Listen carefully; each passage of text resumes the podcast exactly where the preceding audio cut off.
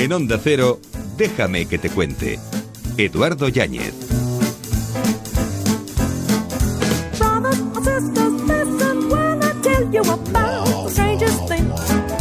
Lo peligroso en muchos casos, no en todos, no es estar perdido. Lo peligroso es estarse quieto. Y nosotros como no podemos estarnos quietos, movernos nos ayuda a encontrarnos. Estamos dispuestos a movernos hasta las once y media, diez y media en Canarias en esta edición de Déjame que te cuente de miércoles. Con referencias como la Semana Renacentista, Medusa, Izal, La Fuerza del Destino, Aspasia, Bretaña, un buen libro, una sonrisa, salsearemos y terminaremos en el teatro. ¿Nos acompañas? Buenas noches y bienvenidas. Déjame que te cuente. Tradiciones populares. Hola, buenas noches. Y bienvenido a los micrófonos de Onda Cero. Imagino que ya todo...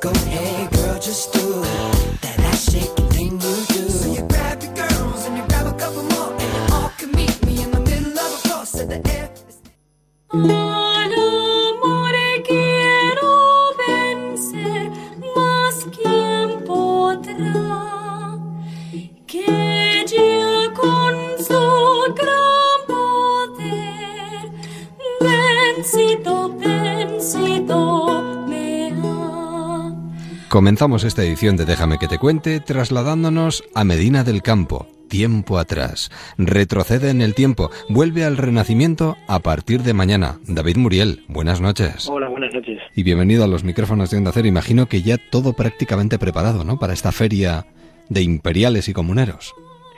Pues prácticamente todo a punto, todo a punto para comenzar, como bien dices, la Feria Imperiales y Comuneros y con ella la Semana Renacentista, un evento histórico, una fiesta histórica que en la Villa de las Ferias pues intentamos precisamente recuperar y rememorar eh, el esplendor ferial de Medina del Campo allá por los siglos XV y XVI y un poco pues todas las actividades, más de un centenar que están programadas a nivel cultural, musical, turístico, etcétera, giran en torno precisamente a, a esos siglos XV y XVI y a esa historia tan importante que tiene que tiene Medina del Campo. Sería como una especie de viaje en el tiempo, realmente, ¿no? Pues eso intentamos, eso intentamos, que todas aquellas personas que se acerquen hasta Medina estos días eh, viajen atrás en el tiempo y conozcan un poquito mejor una parte muy importante de la historia de Castilla y, de España a través de multitud de recreaciones históricas y de actividades que, que intentan trasladarnos en el tiempo y por otro lado hacernos disfrutar, por supuesto, como no, con multitud de espectáculos vinculados a, a estas actividades. Claro, del 13 al 21 de agosto, aumentando la participación y el número de actividades eh, con respecto a, a pasadas ediciones. ¿Qué sería lo más destacable? Bueno, pues lo, más importante yo creo desde el principio, desde que pusimos en marcha este, este proyecto, es eh, la participación popular. La verdad es que el pueblo de Medina se ha volcado y teniendo en cuenta que hablamos de una población de en torno a 21.000 habitantes, eh, pues estamos eh, a más o menos a unas cifras que rondan los 4.000 figurantes, 4.000 personas de Medina del Campo que participan activamente en las recreaciones que, que se programan, con lo cual, eh, sin duda alguna, lo más destacado eh, está ligado precisamente a esa, a esa participación. Y en ese sentido, a nivel de actividades y de eventos específicos, eh, cabe destacar un poco pues todas las recreaciones que se hacen en torno a personajes históricos como los Reyes Católicos, por ejemplo, en la noche del, del jueves, en la noche de la inauguración y en la que el desfile de la Corte de los Reyes Católicos abre un poco la, programación y, el mercado de la feria y posteriormente, luego ya centrándonos en el viernes, estamos hablando también de varias recreaciones vinculadas a, a tercios, a los antiguos tercios españoles, a cuestiones relacionadas con, la guerra de las comunidades, eh, con la quema de Medina, eh, completan un poco la programación. Eh, en ese sentido, en lo que hace referencia a la quema de Medina, a la, al año 1520, que es un poco lo que se recuerda, el inicio de la guerra de las comunidades en, Medina del Campo, eh, nos tenemos que ir un poco al, al, sábado por la tarde. El sábado por la tarde noche es cuando, cuando se realiza esa recreación y, y, que sin duda, bueno, pues es la más multitudinaria y numerosa de lo que se, se programa. Fundamentalmente estamos hablando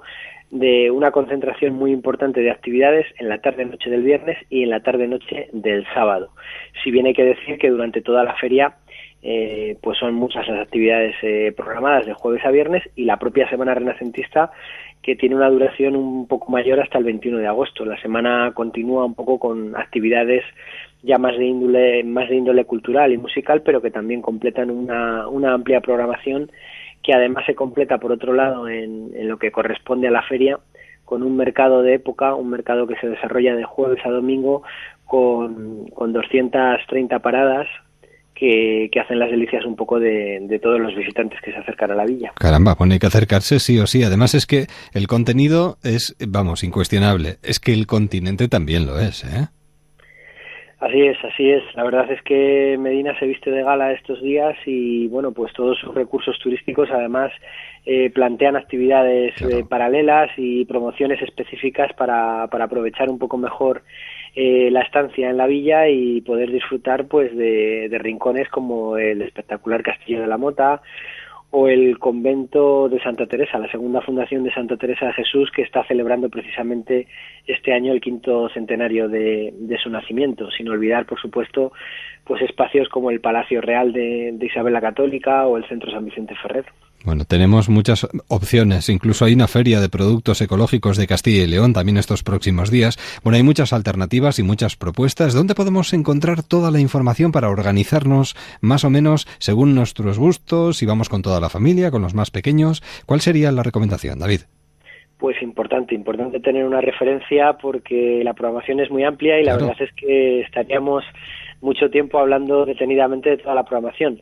Eh, los oyentes pueden escuchar, perdón, pueden ver toda la información en la página web imperialesycomuneros.com. En esta página web imperialesycomuneros.com pueden descargarse toda la programación de, lo que va a ser la Feria Imperiales y Comuneros y la, y la Semana Renacentista. Además, qué importante es no perder de vista de dónde venimos, porque gracias a precisamente nuestro pasado estamos donde estamos y somos quienes somos, ¿eh? Y efectivamente y en el caso de Medina del Campo pues eh, la razón de ser de, de, muchos de los rasgos característicos de la villa pues precisamente tienen su origen en ese siglo XV y XVI y fundamentalmente desde un punto de vista artístico y cultural pues en, en esa época renacentista que es la que recuperamos e intentamos rememorar en estos días y, y, bueno pues dar a conocer a todas las personas que se acerquen a la villa un trocito importante de nuestra historia. Próxima parada, Medina del Campo, a partir de mañana, semana renacentista. David, un verdadero placer, muchísimas gracias, buena semana y mejor verano si cabe. Muchas gracias a vosotros y aquí os esperamos con los brazos abiertos. Nos daremos una vueltita. Un abrazo, adiós. Un saludo, hasta pronto.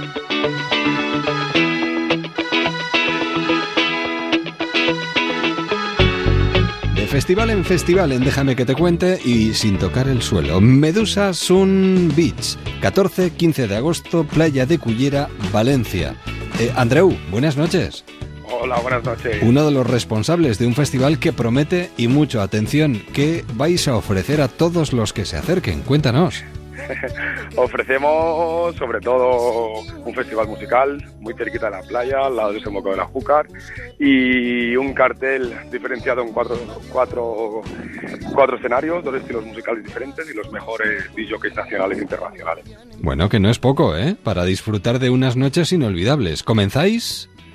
Comenzamos mañana a las 10 de la mañana, tenemos la apertura de puertas del camping ¿Sí? y, y, a las 9 de la noche hacemos la, la, fiesta opening con el Gran Diplo y ya empezamos el festival el viernes a las 5 de la tarde. Bueno, ¿hay algún momento eh, que te has reservado para ti eh, porque te, te, apetece ver a alguien en concreto o en líneas generales el conjunto es el que te gusta? No sé, cuéntame. Sí, la verdad, reservado creo que tengo cuatro momentos, ¿no? En el escenario indie a Vetusta y a Lori, el escenario tecno a Gran Carcox, eh, al Sí. gordito, y en el escenario indie a Dimitri Vegas y Mailay y al polémico Aoki. Bueno, está muy bien, ¿eh? buenos gustos. La verdad es que hay mucho, hay mucho y hay que verlo. ¿eh? Y para eso simplemente tenéis que poner en cualquier buscador medusasunbeach.com. Ahí te, está toda la información. Tenemos todavía plazas para llegar al camping y poder acampar por allí. Todavía hay, hay sitio, ¿no? Para el camping, no, la verdad que el camping ya hace casi dos semanas que está completo. Vaya, hombre. Pero sí, sí que quedan entradas aún para el festival. Sí, ¿no? Bueno, se acercará muchísima gente. ¿Cómo, cómo lo estáis viendo? La verdad que estamos sorprendidos positivamente, vamos a tener muchísima gente y una repercusión muy importante, la gente, todo el mundo está hablando del festival. Claro, y luego además es que me imagino que Cullera ahora mismo estará, vamos, eh, multiplicada por seis. Sí, sí, la verdad que sí, la verdad que está muy muy lleno Cullera y con el festival está casi pasando el 100%. Claro, y encima estas noches van a ser de qué, qué- temperatura más o menos ahí por la noche, ¿qué temperatura soléis tener? Sí, no, la verdad que estos días ha llovido un poquito y ha bajado un poco, pero estamos sobre los 28, 29 grados. Bueno, muy agradable, está muy bien. Y encima con esta música de fondo yo creo que fenomenal. Pues desde aquí, Andreu, a- animar a todo el mundo y, y sobre todo, pues eso, que curiosen y que elijan lo que más les apetezca, ¿no? Sí, sí, sí, la verdad que vale la pena verlo. Ya no sean tan jóvenes o no o no tengan su estilo musical, pero solo por la infraestructura, por el gran festival, vale la pena verlo. Bueno, la verdad es que estamos encontrando unos festivales muy interesantes en este recorrido que estamos haciendo este verano. Pues buen festival y mejor verano, Andreu, que paséis un, bueno, un 14 y 15 inolvidables, ¿de acuerdo? Esperemos que sí, muchísimas Seguro, gracias. un abrazo y que el tiempo os acompañe. Adiós. Gracias. Hasta luego. Déjame que te cuente. En Onda Cero con Eduardo Yáñez. Música.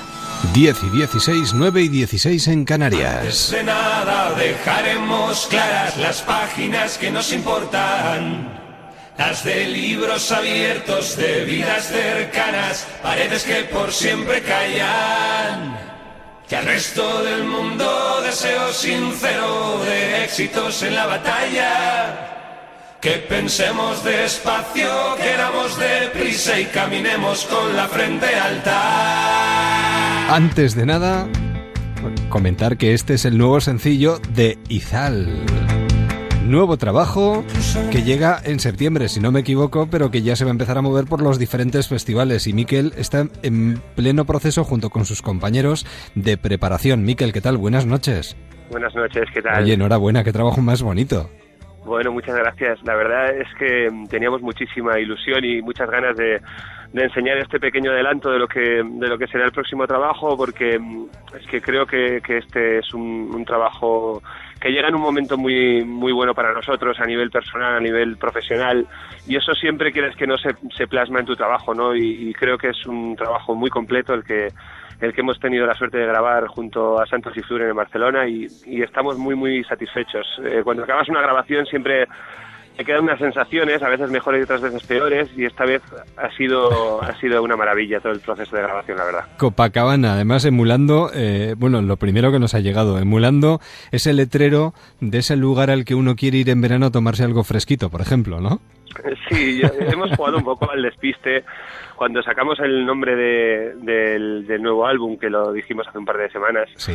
eh, Copacabana sorprendió mucho porque te lleva a lugares eh, que quizá no asocies a, nuestro tipo de música, ¿no? Pero siempre jugamos un poco al contraste de luces y de sombras y, y este nombre Copacabana que puede parecer tan luminoso luego se verá en el disco que, que digamos que hemos jugado un poco a ese contraste, a ese despiste, porque no es un disco excesivamente veraniego ni mucho menos, pero sí que nos gusta ese matiz de contraste entre algo tan, tan luminoso como Copacabana con lo que luego te vas a encontrar en el disco, ¿no? Claro, es como cuando uno va a lugares tan maravillosos como Cuba, por poner un ejemplo, ¿no? Habrá luces y sombras, ¿no? Ese lado muy turístico, pero luego también hay otro lado que no lo es tanto y que nos borra la sonrisa de la cara. Efectivamente, por ahí, por ahí van un poquito los tiros, ¿no? Todo, cualquier fotografía que te imagines está lo que se ve y está lo que no se Claro, ve, ¿no? claro, y, claro. y- y- eso también es la música al final. Hay, hay muchos matices que, que te cuesta descubrir y que los descubres en 15 escuchas de la canción y, y bueno, siempre intentamos intentamos darle una vuelta de tuerca a todo lo que hacemos. Ese Bueno. es el resumen. ¿El trabajo en manos para, para cuándo, Miquel? Pues mira, eh, estamos ya masterizando el, el álbum completo y, y si todo va bien, que, que suponemos que irá, en septiembre eh, estará en la calle el álbum completo. Y, y antes de eso, antes de que salga el disco, estaremos en el propio mes de septiembre en, en el Decode y en el Granada Sound en Madrid y en Granada. Eh, en un par de festivales donde, donde tocaremos cuatro, cuatro o cinco temas de, de este nuevo trabajo, adelantando un poco esa salida del disco. Tampoco vamos a tocar más, más temas nuevos porque al final la gente en un festival lo que quiere es cantar las que se saben. Entonces somos conscientes, tampoco queremos aburrirles con algo que todavía no han escuchado nunca, pero sí que nos hace ilusión sacar cuatro o cinco temas a la palestra. ¿no? Eh, la sensación general, ya no solo después de grabarlo, sino la sensación general del grupo, es decir, ¿qué Izal nos vamos a encontrar dentro de nada sobre los escenarios? Pues yo creo que hemos dado pasos adelante en muchos aspectos, ¿no? Eh, desde luego sigue teniendo el sello de Izal, el nuevo disco, y, es que es inevitable. Eh, tenemos una forma de, entender la música que, que ya en el primer eh, larga duración en Magia y Efectos Especiales sentamos unas bases que, que, luego hemos visto que realmente son es lo que teníamos dentro, ¿no? Y es lo que en Agujeros de Gusano también es muy zal y este será muy zal y esperemos que todos los discos que vengan sean muy zal, ¿no? Pero sí que es verdad que, que bueno, hay, hay temas que, que estoy seguro de que de que van a sorprender porque quizá tengan eh, una carga eh, electrónica, por ejemplo, algún tema nuevo pues em, más marcada que, en discos anteriores. Las temáticas de, de, letra pues también han cambiado. Al final lo que intentamos es algo tan sencillo y tan difícil al mismo tiempo como sonar a Izal siempre, pero que cada canción nueva que escuches te parezca nueva. Qué difícil combinación a veces, ¿verdad? Es que es verdad, es verdad. No dejar de ser uno mismo, pero parecer o ser diferente ante los demás. Claro, efectivamente. Al final lo que tienes que marcar este es tu estilo y, y ese lo tenemos muy claro pero también tienes que sacar una canción nueva y que, que la gente la entienda como nueva y, sean lugares musicales diferentes, eh, temáticas diferentes, en fin. Y eso es lo que creo que, se ha conseguido en este tercer trabajo. Por eso te digo que, estamos muy, muy satisfechos de, de, este nuevo álbum. ¿no? Pues nuestra más sincera enhorabuena, buen verano, descansar, intentaremos aprovechar cada una de las citas en las que podamos encontrarnos con vosotros y os escucharemos mucho, porque esto promete, ¿eh? de verdad. Como primer adelanto, la verdad es que es una verdadera maravilla. Así que, Miquel, a descansar. Gracias. Muchísimas gracias. Y buen verano. Igualmente. Hasta pronto. Adiós. Este eres tú la próxima Navidad haciendo pedazos el periódico donde acabas de leer que el sorteo de Navidad de la 11 ha tocado en ese pueblecito en el que veraneas desde 1994 y donde este año no compraste. Ya está a la venta el cupón del sorteo de Navidad de la 11 con más de 44 millones de euros en premios, 70 de ellos de 400.000 euros. Tu cupón ganador de Navidad puede estar en cualquier parte. Cómpralo. Sorteo de Navidad, el de la 11.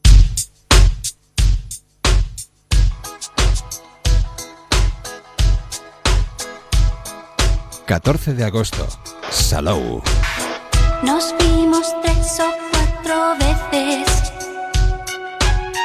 por toda la ciudad. Déjame que te cuente en Onda Cero. Una noche en el bar del oro me decidí a atacar no sé si será el destino, la fuerza del destino o no, pero afortunadamente ese destino nos permite encontrarnos con Edu Morlans y con Alberto Escobar. ¿Qué tal? Bien, muy bien. ¿Todo bien? Sí, sí. Sudando, imagino, ¿no? Sudando y mucho, además. Será la fuerza del destino. Será, será. Será la fuerza del destino. En este caso, hablamos con Edu Morlans, que es uno de los actores de La Fuerza del Destino, ese musical que se está moviendo por toda España que cuenta con cuántos actores sobre el escenario. Somos cinco cantantes y actores, eh, ocho bailarines y cinco músicos, todo en directo. Muy bien. Y Alberto Escobar es el responsable de la coreografía. Eso es, me ha tocado. ¿Harto complicado? pues sí. Mucho menos complicado de lo que te imaginabas. Pues la verdad es que... Ahora que no nos oye nadie, puedes decirlo con total sinceridad. Ahora que no nos oye nadie, exacto. la verdad es que fue un reto. Fue un reto para mí porque eh, cuando estuve en el musical de Uno me puedo levantar tenía las coreografías tatuadas, porque claro, estuvimos como tres años bailando las mismas canciones, entonces yo estaba ahí como bailarín y, y tenía pues las coreografías del musical. Claro, cuando decidimos hacer La Fuerza del Destino... Así que hago yo ahora. Claro, tuve que resetearme un poco y decir, venga, vamos a empezar de cero y a, darle tu, tu, punto de vista y tu sello personal, ¿no? Entonces ha sido un reto, pero un reto muy, muy enriquecedor y, y muy bonito, la verdad. ¿Ha habido un trabajo en conjunto? Imagino que sí, ¿no? Sí, un trabajo en equipo con, con Alexander Panchenko, que es el director musical, con Mapi Molina, que es mm, la directora artística, y bueno, pues también tuvimos la oportunidad de, contar con Hansel Tereza, que es director de escena, y con, y con Pedro Casas también, que, forma parte del, equipo directivo nosotros estuvimos ahí trabajando codo con codo y, y, bueno, pues dimos a luz este, este gran niño, que es la fuerza del destino, que ya tiene cuatro años. ¿Cómo se dice pronto? ¿Cómo pasa el tiempo? Eh? Muy rápido. Cuatro años. Y... ¿Tú estás desde el principio, Edu? Eh, no, yo empecé unos meses más tarde porque yo después de terminar con el musical de Nacho, seguí con Nacho en otro proyecto que se llamaba Mecan Dance y después ya me llamaron, me dieron el toque y me apunté al carro. Hombre, como para no apuntarse. Hombre, y como para no llamarle. Edu es, es, compañero nuestro de Nueve por Levantar y... Ya lo conoce perfectamente. Sí, yo y por hoy es, un, es una pieza clave en, en, en el espectáculo. Claro. O sea, se, lo, se mete al público en, en, el bolsillo enseguida. Es una cosa, tiene, tiene un don con la gente, tiene un don de masas. O sea, es una cosa... ¿Dónde está el truco? Pues no lo sé. Yo juego mucho con la, con la naturalidad y, y, y, ser igual encima del escenario que abajo. Y yo creo que eso es lo que a la gente le atrae de verdad, el, el poder estar de tú a tú. Además es un, es un espectáculo que rompemos desde el minuto uno a la cuarta pared con el público. Estamos interactuando con ellos. Yo soy un poco el que lleva eh, el show, el que va conduciendo el show y, y tal. Y, y bueno, pues Gusta, gusta. Qué subidón. ¿no? Sí. Bueno, en este caso recorréis las canciones de, de Mecano eh, utilizando un, un, hilo conductor, eh, que es un viaje, mm. realmente es un viaje en metro apasionante. Sí. A ver cómo nos lo explicáis, cualquiera de los dos. Bueno. Pues te invitamos a, a dar un, un paseo. Sí te invitamos a, a, hacer un viaje en metro por el metro de Madrid, que fue un acontecimiento muy importante en los años 80. Y tenemos aquí a Eduardo Morland, que es el revisor del metro. Entonces él, él nos va un poco guiando por, por esas paradas del metro que cada parada de metro es una canción de Mecano, es una puesta en escena diferente y, y bueno, también tenemos eh, unos sketches donde, donde también intentamos de alguna manera eh, Introducir. introducir las canciones. Entonces, bueno, pues es un viaje muy divertido, que, que pasas por diferentes emociones, que, que, te ríes, como que a veces se te queda la lagrimilla y como diciendo, madre mía, me están tocando la, claro. la, que, la zona sensible. Es ¿no? que estamos hablando de música que forma parte de nuestra vida. Claro. Yo diría lo de clásicos con todo el respeto del mundo, ¿no? Pero sí son muchos de ellos clásicos para todos nosotros. Y que generación tras generación siguen inculcándole los claro. padres, los abuelos a la gente y ves a los niños cómo se la siguen sabiendo de peapa. Y eso emociona, la verdad, que sea un espectáculo además para toda la familia, que no es, sea de un grupo reducido de aquella época, eh, llama mucho la atención además y es curioso verlo, verlo cómo sigue. Luego la música en directo, que es algo que yo creo que a nosotros nos apasiona, ¿no? Sí. Sí, la música en directo es preciosa, además contamos con unos arreglos muy bonitos y luego es que las canciones de Mecano no tienen caducidad. No, no, no, además de verdad. Están ahí y siempre van a estar al margen de que te gusten más o menos, pero, pero siempre van a estar. Yo creo que están muy bien hechas y, y como tiene esa gran variedad de temas, pues es increíble porque nunca te hartas de decir, jo, es que siempre hablan de lo mismo, es un grupo que es, no sé, que siempre habla del mismo tema. Sí, sí. Es que habla de todo, ¿no? Entonces, bueno, pues siempre estarán nuestras vidas, al menos en las nuestras. No, en, en, las nuestras totalmente. Además, se pueden dar casos muy curiosos de diferentes generaciones que coinciden ahora viendo este musical, habiendo vivido diferentes etapas, gracias precisamente a este tipo de música, ¿no? Sí, eh, eh, aquellos padres que tuvieron hijos que ahora van a ver el musical con ellos, precisamente. Mm y además gente que, que, que, que, en su día hoy no me puedo levantar lo vio de tan joven y le sigue recordando y gustando. Ajá. Gente como, como a mí me pasó, que yo cuando entré en el musical, bueno, cuando entramos, yo tenía 17 para 18 y muchísimas de las canciones ni me las conocía. Luego ya con el tiempo te das cuenta claro. de, los, de los éxitos que han sido, ¿no? Además, luego cuando se selecciona para la gira eh, a toda la red de teatros, ¿no? Este, este musical, y viendo además cómo ha funcionado desde el principio, yo creo que esto demuestra, ¿no? Que la gente tiene mucho interés y además que disfruta escuchando y cantando estas canciones. Ríen, lloran, y, y no solo, no solo por eso, sino por el formato que hemos conseguido, que han conseguido crear eh, Alberto Mapi y Sacha eh, ese medio formato de que afortunadamente o por desgracia a través de la crisis se ha creado ese medio formato que no, que no sigue siendo la gran producción que siguen siendo algunos musicales y que a la gente le sigue transmitiendo tanto. ¿Qué es lo que más te gusta de, de tu trabajo en el musical? Todo. O sea, imagino que será todo. ¿no? Claro. Todo. El poder entregarles el alma y, y ver cómo, cómo puedes hacer llegar a, hacer llegar a sentir a la gente lo que, lo que quieres, ¿no? Y sobre todo ver, ¿no? Que para ciertas cosas no pasa el tiempo. Exactamente. Y que siguen tan vivas como al principio. Y además es que él tiene una oportunidad buenísima que es antes del, del final del primer acto, que canta la canción de Vivimos siempre juntos, que ahí la gente se vuelve loca. Pero loca. O sea, es una cosa, es una cosa porque, el, bueno, como te decía antes, tiene ese don de, de levantar, empatiza mucho con la gente, entonces hace como un cierre de primera parte que la gente se queda como, queremos más, queremos más.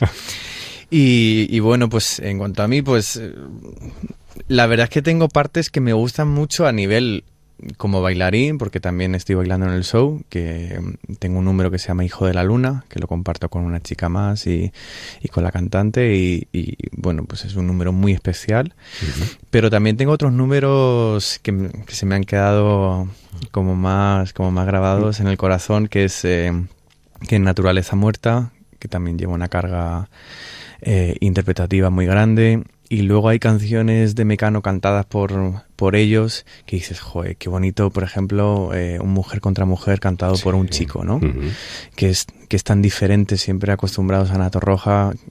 Bueno, pues ahora es, es, es, tan diferente, ¿no? Escucharlo así por un chico y, y tan bonito.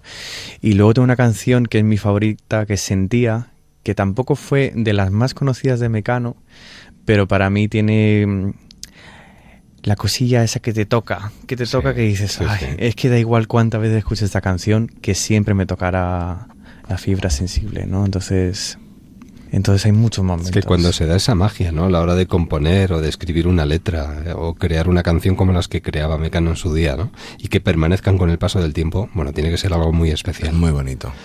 En ese caso, a la hora de cantar, yo imagino que uno de los momentos mejores para, para un, un, artista subiéndose a un escenario es ver cómo el teatro corea la canción o canta con él, ¿no? Sí, es verdad que es una suerte el poder trabajar ya con el nombre de Mecano, ¿no? Detrás. Claro. Y, y, es eso lo que tú dices, el poder armonizar además lo que cantaba Nato Roja, como decía Alberto, en cinco voces, quedan tan bonitos. La gente al principio es como que se asusta, a ver qué voy a ver, que yo ya estoy acostumbrado a otra cosa, ya. pero luego salen encantados.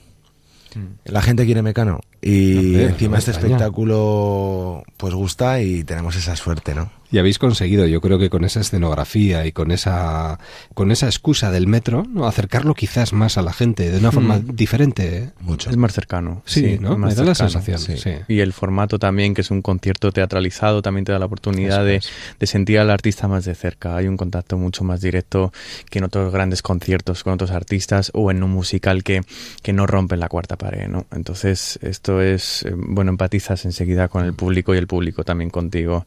Es muy cercano cercano el, el, contacto. ¿Y qué está pasando con los musicales que viven un momento tan dulce, afortunadamente, y que siga siendo así? Pues fíjate, yo me atrevo a decirte que, que, antes del estreno de Hoy No Me Puedo Levantar estaba prácticamente muerto. O sea, se, se, intentó con Rent, se intentó con El Fantasma de la Ópera y tal, pero lo que era el mundo del teatro, te hablo de Madrid, sí, estaba sí. muerto. Uh -huh. eh, afortunadamente fue un boom. Había eh, un resurgimiento. Sí, Sí, sí, y yo creo que fue Hoy no me puedo levantar el, el, el que volviera a resurgir, ¿no? No sé. Será por el tema. Hombre, y también para nosotros, yo creo que para los españoles es, es un orgullo, ¿no? Que un Hombre, espectáculo claro, español 100%. De, de, música española sea número uno en nuestra tierra, ¿no? Que siempre tendemos a, a valorar mucho lo de fuera y, y como decía él, eh, hay, hay, una empresa en España que hace musicales como es Stage Entertainment, que, que hace Mamma Mía, uh -huh. que hace, bueno, pues grandes musicales que lo hacen muy bien. Pero, pero para mí fue una alegría decir, joder, hay un, hay un grupo español y, y, y, hay una idea, y hay unos claro, directores, y hay unos guionistas, y hay unos coreógrafos, que todo es a nivel nacional, que, que es muy bonito, ¿no? Y que además, joder, que yo lo valoro muchísimo. Y gracias a Hoy No Me Puedo Levantar surgieron otros musicales, como el musical de Cómplices, el, el, el musical de, de, Marta tiene un, un marcapasos. Sí, dinámico. Eh, el, el, La que le importa de Alaska. Entonces, creo que fue como una puerta que se abrió en ese sentido para, para que otros musicales salieran y, y, valorar lo que tenemos, que tenemos a grandes artistas en España. Sí. Que... Y muchas veces vemos triunfar a los artistas de aquí fuera. Exacto. Y es una pena, ¿no? Tener que moverse fuera claro, para poder sí. llegar a tener éxito y, y, no ser... Pero en el teatro y cualquier, y cualquier otro sí, ámbito. Eso es, ¿no? Desgraciadamente. Cuesta mucho ser profeta en, en tierra propia. Eh, ¿Cuántos éxitos de Mecano? ¿20? 32. 32. 32, temas. Qué barbaridad, en el buen sentido de la palabra. Sí, y además tenemos tres canciones que son medleys en los cuales tenemos trocitos de canciones de Mecano también. Entonces, imagínate que hay como cinco o seis diferentes en cada, en cada medley. Entonces, en realidad escuchas más. Es que, claro, son todas tan buenas que... Claro, no, no, además de verdad. Bueno, pues yo os lo recomiendo, haceros con las entradas cuanto antes. Además, imagino que las edades varían muchísimo, ¿no? gente joven que descubre a Mecano, gente que ha vivido Mecano de diferentes formas, gente mayor que va con sus hijos también intentando eh, comprobar por qué Mecano sigue manteniéndose a pesar y gente que no le gustaba Mecano y, de repente acaban de pie con los que le gustaba.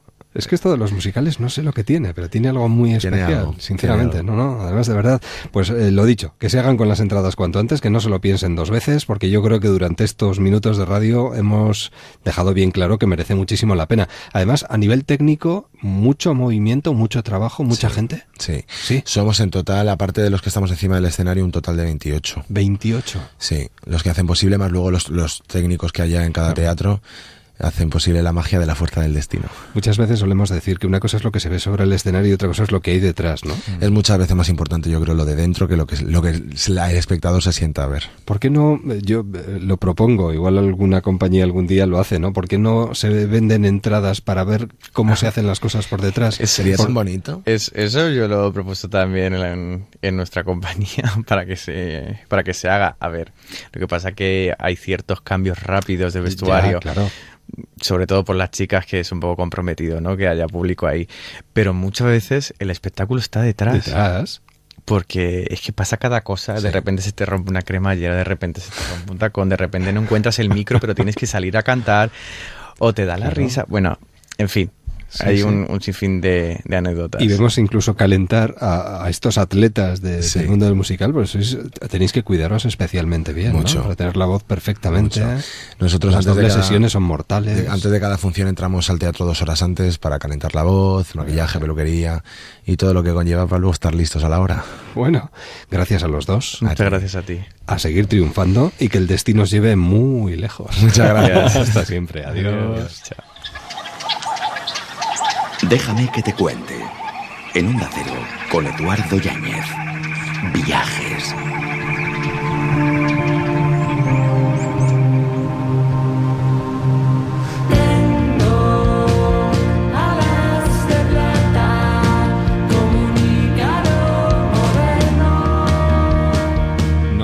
Al apasionante mundo de los viajes con nuestra arqueóloga y antropóloga, María José Noain, a la que le damos una noche más las buenas noches. ¿Qué tal, María José? Bienvenida. Seguimos viajando, no sé hacia dónde nos llevas hoy, pero nos entregamos totalmente, así que adelante, cuéntanos. Si te parece bien, nos quedamos en Madrid. Sé que hace calor, que agosto no a todo el mundo le gusta, pero es que estamos en una zona preciosa. El otro día estábamos en el Museo del Prado, salimos, llegamos a la Plaza de Neptuno y a mí me apetece dar una vueltecita por aquí. Estamos además en una zona llena de museos, así que podemos ir a otro. Pues perfecto, yo te sigo, así que venga. Nada, cruzamos la plaza y llegamos al Museo Thyssen-Bornemisza. Tiene una colección permanente fantástica. A mí me gusta mucho sobre todo para entender un poco la historia de la pintura, porque tiene desde las obras más antiguas que se datan en el gótico hasta arte contemporáneo, casi llegando hasta hoy en día. Pero en realidad te proponía que en vez de hablar de la, de la, colección permanente nos centráramos en una exposición temporal que se puede visitar ahora ya hasta octubre, titulada Vogue, la Painting, que me parece que tiene un formato y una propuesta bastante original. A ver, ¿por qué? Cuéntanos. Porque aúna por un lado moda, por otro fotografía y por otro lado pintura. Una buena combinación. Sí, la moda eh, ya hace tiempo que entró en los grandes museos, aún así yo creo que todavía nos sorprende un poco, ¿no? Parece que es un tema como más frívolo o tal vez demasiado eh, contemporáneo para entrar en los grandes museos de arte, de pintura, etcétera, etcétera, pero bueno, en realidad hace ya unos 15 años hubo una fantástica exposición sobre Versace en el Guggenheim de Bilbao. Eh, aquí mismo, hoy que Aspasia está en Madrid, tenemos el Museo del Traje. Si tiramos para casa, muy cerquita, tenemos el Museo Valenciaga, eso es. Y en, en, ese sentido no nos debería sorprender demasiado que el Thyssen apueste por una exposición de moda que además está completamente formada por fotos del archivo de la revista de moda Vogue. Pero lo que a mí me parece especialmente original es que la comisaria de la exposición ha hecho una selección de eh, propuestas de grandes fotógrafos. Todos ellos son reportajes que en su día se hicieron para distintos números de la revista Vogue, no solamente además en la edición americana, sino en otras sedes que tiene distribuidas por el mundo, escogiendo aquellas que, bien por la composición, por la situación de las modelos, por el estudio de luz o por cómo está mm, diseñada conceptualmente la foto, nos remiten a pintores de la historia del arte. De tal forma que, viendo algunos de estos cuadros, podemos reconocer, por ejemplo, el famoso óleo de Vermeer, La joven de la perla, también podría dar en otro momento para otro viaje, porque tenemos la fantástica película, la novela, etcétera, etcétera. Hay otra foto espectacular, yo creo que esta es casi mi preferida, que reproduce con muchísima exactitud una de las santas del pintor Zurbarán, de época barroca. Otros nos recuerdan al artista estadounidense Hopper, de tal forma que estamos viendo moda, estamos viendo fotografía, eh, algunos nombres consagrados como Annie Leibovitz o Peter Lindbergh, pero todas ellas tienen ese toque de esa composición que nos permite pensar un poquito en pintura o con una frase también dicha por la comisaria de la exposición que me gusta mucho porque creo que define muy bien nuestra recomendación de hoy, esta exposición que es una atmósfera en la que el tiempo se detiene. Vaya, nosotros no nos detenemos, seguimos viajando, pero lo haremos mañana. Gracias, María José, que pases una buena noche. Gracias a ti. Y hasta mañana. Hasta mañana.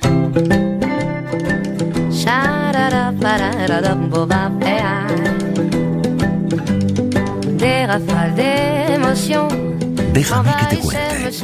Paisajes con sabor. En Déjame que te cuente, nos vamos a mover mucho y por diferentes rincones del mundo y vamos a enlazar una propuesta con otra y esta semana repeti eh, bueno, cuando uno se siente a gusto con los guías, eh, repite. Y en este caso nosotros repetimos y volvemos a saludar esta noche en los micrófonos de Onda Cero a Delfín Martins. Delfín, ¿qué tal? Buenas noches. Buenas noches. Y gracias por acompañarnos. Lo recuerdo, eh, responsable de comunicación de las regiones del oeste de Francia. Y eh, en estas regiones nos podemos encontrar mucho arte y sobre todo arte por todas partes en Bretaña, Delfín. Cuéntanos qué es esto. A ver, sorpréndenos. Eh, pues mira, es que en Bretaña en verano hay muchos festivales, es una de las regiones de Francia con, con más festivales y, y hay una cosa curiosa relacionada con el arte. Hay varios festivales dedicados al arte que podemos eh, descubrir en este durante todo el verano. Eh, yo casi destacaría dos de ellos. Uno sería el festival de l'art dans les chapelles, que es el arte en las capillas, que es un festival que ya lleva 24 años eh, haciéndose y invitan a artistas contemporáneos de fama nacional e internacional a exponer sus obras en capillas de siglos eh, de los siglos XV o XVI. Entonces una es en una zona bastante interior de Bretaña, muy verde, eh, en lo que llamamos el Valle del Río Blavet, que es cerca de un pueblecito que se llama Pontivy. Y eh, entonces la Oficina de Turismo lo que ha creado para unir estas capillas y que sea más fácil para el visitante poder recorrer la zona, ha organizado como cuatro circuitos que se pueden hacer en bici. Eh, y entonces hay como una especie de pequeña guía ¿no? que se puede recoger en las oficinas de turismo donde se encuentran esas, esas capillas. Y entonces es una cosa muy curiosa porque nos encontramos en edificios, eh, monumentos históricos, y en el interior pues una obra eh, de, arte contemporáneo eh, que estará presente hasta el 20 de septiembre. Qué bonito. Monumentos patrimoniales unidos al arte. De alguna manera descubrimos los monumentos y el arte que se encierra dentro de los mismos. O sea, aparte de, conocer el paisaje, el pueblo, me parece una alternativa fantástica. Más cosas, Delfín.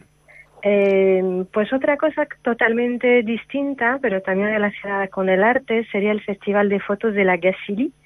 Eh, está también en el interior. Es un, la Gacilly es un pueblo eh, cerca del bosque de Brocelion, donde están todas las leyendas del rey Arturo. Eh, y este pueblo cada verano, eh, hasta finales de septiembre, organiza un festival de fotos que expone en las, todas las calles del pueblo. Son fotos gigantes, eh, fotos de fotógrafos muy famosos a nivel internacional también. Y llevan 12 años pues eh, eligiendo, eligiendo una temática. Eh, este año, por ejemplo, son fotógrafos italianos los que están invitados. Y todas esas fotos normalmente eh, están relacionadas con el hombre y su entorno. O sea, están muy enfocados al medio ambiente, a la fauna, a la flora.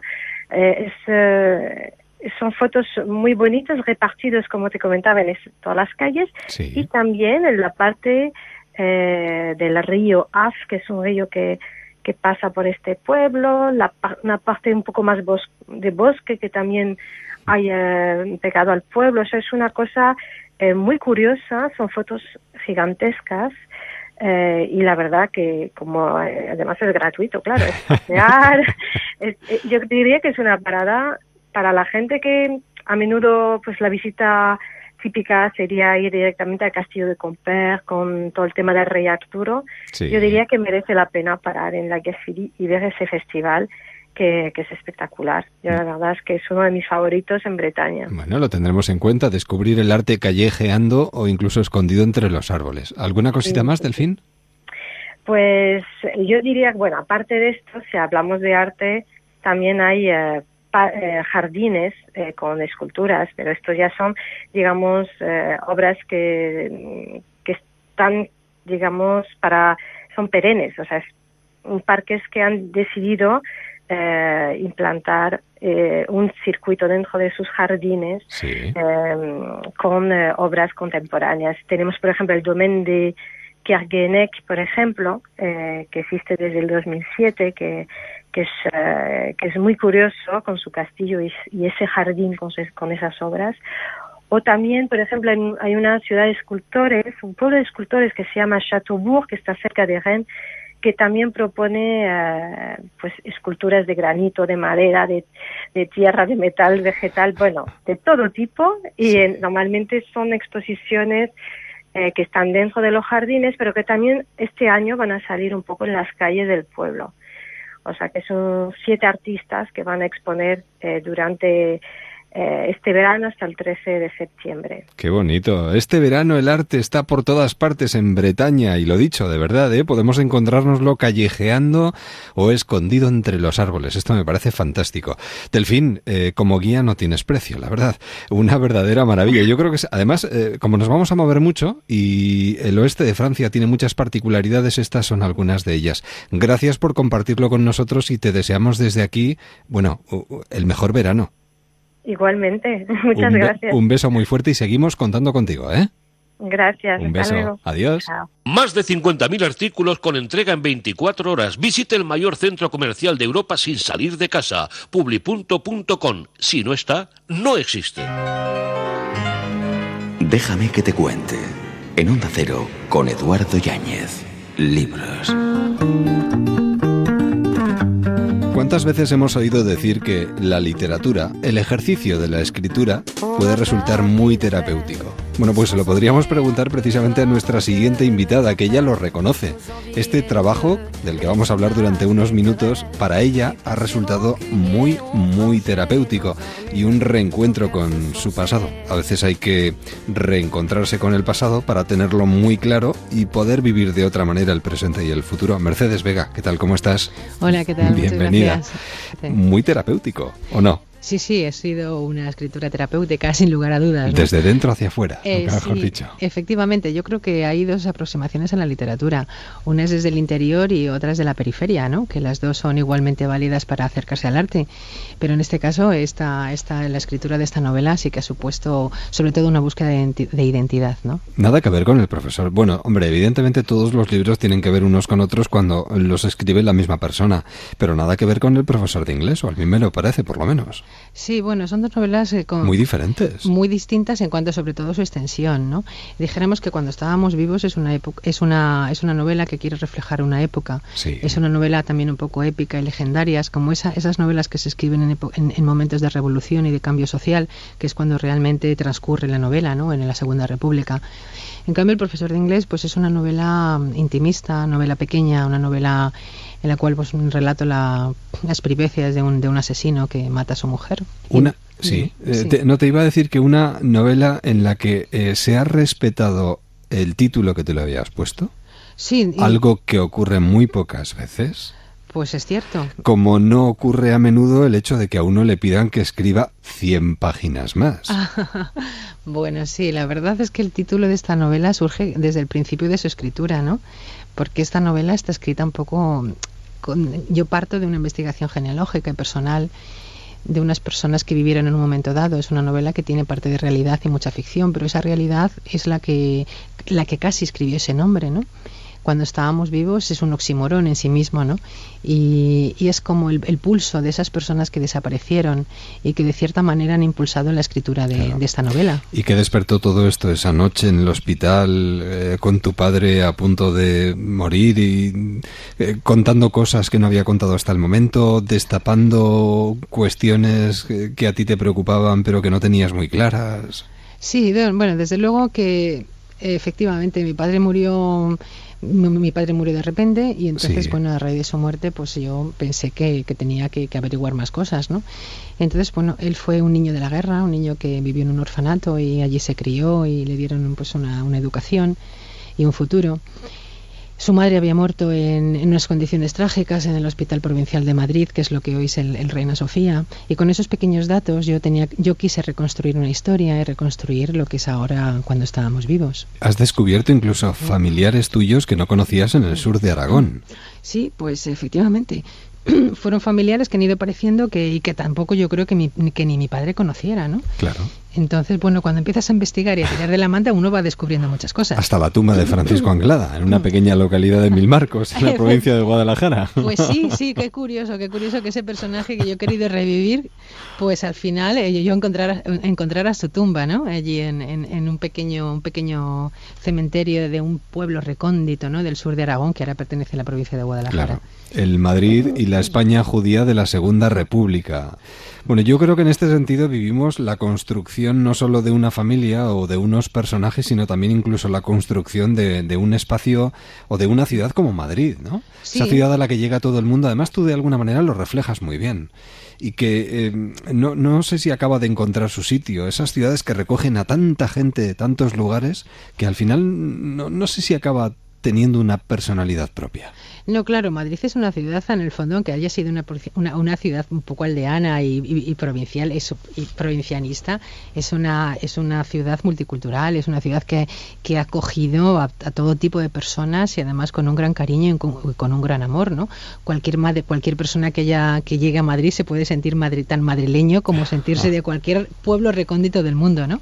Y yo quería hablar de ese Madrid, por supuesto, de ese Madrid que crece, ¿no? Ese Madrid de de un cambio demográfico que sufrimos en esa época, en los años 30, hay un, hay un fuerte cambio demográfico porque salimos de una demografía antigua a una moderna y, y, entonces, pues, pues ese Madrid sí acoge a una cantidad de personas tremendas que van en, busca de trabajo, en busca de oportunidades. Entonces yo hablo de Madrid, no solamente hablo de Madrid, de, las grandes casas, ¿no? Y de las, y de las, de las familias, ¿no? De las familias monárquicas o las familias de derechas, como una de ellas es los Oriol, ¿no? Que representan a esa, a esa familia casi todavía del antiguo régimen, ¿no?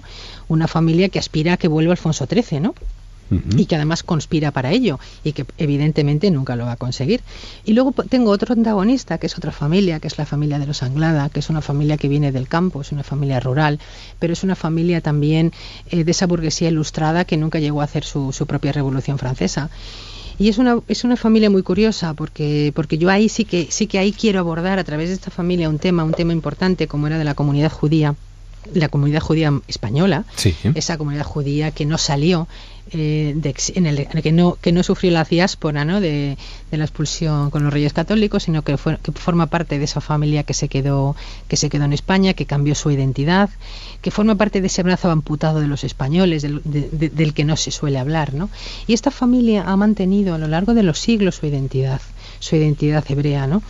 Y, además lo ha hecho curiosamente a través de un libro ¿no? que, yo he inventado, y es el libro de las genealogías. Un libro donde todo, donde esta familia va apuntando los, los nacimientos, las muertes, los matrimonios de todos sus miembros, ¿no? Toda la familia Oriol es inventada, pero inspirada en Lucía, una mujer que intenta vivir en, en libertad pero desde el conservadurismo, ¿no? Una mujer compleja, casada con un camisa azul, pero que vive el adulterio con un empresario de origen judío. Efectivamente, sí. Agítese bien. Ah, sí, sí, eso parece un cóctel, ¿no? sí, es un cóctel molotov que al final va a acabar explotando. Pero sí, bueno. Y esto si lo situamos en el Madrid de la Segunda República, antes de que estalle la guerra, pues imagínate tú. Sí, la, la guerra al final es el ácido que precipita los destinos de todos los personajes y los destinos de las dos familias. Yo he elegido a Lucía Oriol como narradora de la novela mm, inspirada también en una persona que existió. ¿no? Lucía Oriol para mí es la persona que, mantenía ese orfanato de la calle de Lope de Hoyos, esa aristócrata madrileña en el exilio esa filántropa que hizo que hacía posible eh, pues que muchos niños tuviesen un, un, futuro y entonces bueno pues me la he inventado de cierta manera yo quería revivirla no yo quería sacar a esa mujer del anonimato y entonces la puse a funcionar en la novela, ¿no? Y la hice narradora además de, todos los hechos y de todo lo que voy a contar, ¿no? Entonces Lucía Oriol es también una mujer de su tiempo, es una mujer pues con grandes contradicciones, ¿no? Porque en el fondo la novela es la historia de un adulterio y además ella lo dice al principio de la novela, ¿no? Ella nos va a estar narrando durante 500 páginas una historia de amor y una historia adúltera que son los que son los últimos años de su vida en Madrid, del año 28 al, al año 36, pero esa vida de adulterio que ella, que ella lleva es una vida feliz, no es una Madame Bovary que se va a suicidar con, cianuro, ni muchísimo menos. Es una mujer que reivindica su libertad y que la va a vivir, ¿no? Por encima de todo, aun como tú bien has dicho, de un gran conservadurismo, de ser una mujer encorsetada en una familia, pues una familia muy de, de antiguo régimen, ¿no? Llena de, de, limitaciones, ¿no? Pero ella dentro de esas limitaciones busca la libertad, ¿no? También un poco, eh, también es que la República fue un, fue un momento de, gran libertad para las mujeres, ¿no? Y aunque pensemos que a lo mejor era una época donde las mujeres estaban muy sometidas, en la época de la República todo lo contrario. De hecho, en la República se da por primera vez el voto a la mujer. en las Cortes Generales. Y además la primera ley de divorcio en España se promulga en la República, aunque luego fuese derogada en el año 39. ¿Eh? Un relato social que arrastra consigo un trabajo importante de investigación y documentación, un libro contado por los que han fallecido en el camino y que nos hace eh, situarnos en lugares eh, que ahora tienen eh, quizás otras vivencias, otras personas circulando a través de ellos, otras historias a su alrededor, como la ciudad lineal, Arturo Soria, la zona del ensanche, que se convierte así junto con el eje de la Gran Vía en el escenario en el que trabajan los personajes de esta novela ¿no? Incluso nos metemos en esos sanatorios donde de habitación en habitación también se vive de una u otra manera esa, esa guerra, ¿no? Entre los personajes, entre las diferentes ideologías, cuando estábamos vivos. La verdad es que merece la pena y desde aquí lo recomendamos. De Mercedes Vega. Mercedes, un verdadero placer. Muchísimas gracias. Un placer para mí. Y que volvamos a encontrarnos. Te seguiremos muy de cerca. Por supuesto. un abrazo y hasta pronto. Un abrazo para todos. Gracias. Dibujamos una sonrisa y saludamos a Mario Simancas, nuestro trotacómico que creo que está disfrutando de las fiestas de San Sebastián. Buenas noches, Mario. Buenas noches, Edu. Sí, efectivamente, estoy disfrutando de un ambiente increíble y de un tiempo más increíble para ser el país chubasco. Me alegro de que estés disfrutando. Estás viendo los fuegos artificiales, claro. Claro. Oye, menudos zambombazos que pegan. ¿Y qué colores? Casi como las uñas que están de moda. ¿Uñas de moda? Eh, ver para creer, amigo Edu. Verás, la última tendencia en diseños de uñas es verdaderamente original y un tanto grotesca. ¿eh? Se trata de las Bubbles Nails o uñas burbuja y está causando furor en las redes sociales, donde miles de usuarias comparten esta nueva moda bajo el hashtag Bubbles Nails, en castellano Bubble Nails. Mm. La nueva técnica consiste en crear capas de acrílico sobre la uña para crear un efecto 3D. Al parecer, si las uñas se mantienen cortas, se llaman bubbles o burbujas, y si están más largas, les dicen hump o jorobas. La tendencia de las Bubbles Nulls comenzó en Filadelfia en 2009, pero en estos días está causando furor en las redes sociales. Vaya. No es una moda barata en absoluto. ¿eh? Para lograr el efecto Bubbles, burbuja, los salones de belleza cobran un adicional de 10 a 15 dólares sobre el precio regular de la sesión de manicura. Casi nada. Mm, yo no sé hasta qué punto la gente quiere llegar a ser original, pero estas uñas te crean dos sensaciones al que las ve. Una, dan ganas de explotarlas, como las burbujas de los plásticos de envolver, esas que hacemos. Pa, pa, pa, Y dos, ganas de comerlas porque parecen de verdad caramelos tipo mentos de esa historia. Bueno, son modas y como tales serán pasajeras. Eh, oye, y menos mal que son pasajeras, porque si no, seguiría llevando la famosa pulsera Power Balance para el equilibrio, que me la ponía cuando salía de juerga y nunca guardé el equilibrio, la verdad. Y mi Tamagotchi, ese muñeco virtual que había que darle de comer, vestir, sacarlo a jugar, llevarlo al cuarto de baño, limpiarle las caquitas, etcétera, ahora tendría una prole con nietos incluidos. Bueno, bueno, tampoco hay que exagerar. Creo que las modas ayudan a que la gente evolucione, encuentre su personalidad. Y, mm, También hace que uno se haga multimillonario, ¿eh? a cuenta de la tontería inoculada en todos. ¿Cuántos de nuestros oyentes no tuvieron el año pasado una pulsera que hizo su hijo o su nieta de goma de colores? Ya. Si hasta los niños querían que les pusieran brackets para que les regalaran las gomas. El que lo inventó se hizo de oro. ¿eh? Bueno, en este caso te tengo que dar la razón. ¿eh? En fin, eh, disfruta de la Semana Grande y de los fuegos artificiales. Sí, oye, hablando de, de Donosti. Sí. Tío de Donosti. Hola, guapa, ¿cómo te llamas? Dice, Asunción de los Ángeles. ¿Y tú? Oh, pues yo soy Pachi de Donosti. Buenas noches, don Mario. Buenas Hasta noches, mañana. Hasta mañana. Adiós. Noticias y volvemos.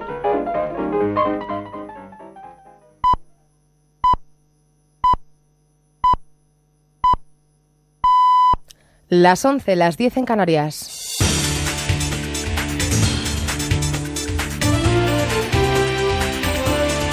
Noticias en Onda Cero.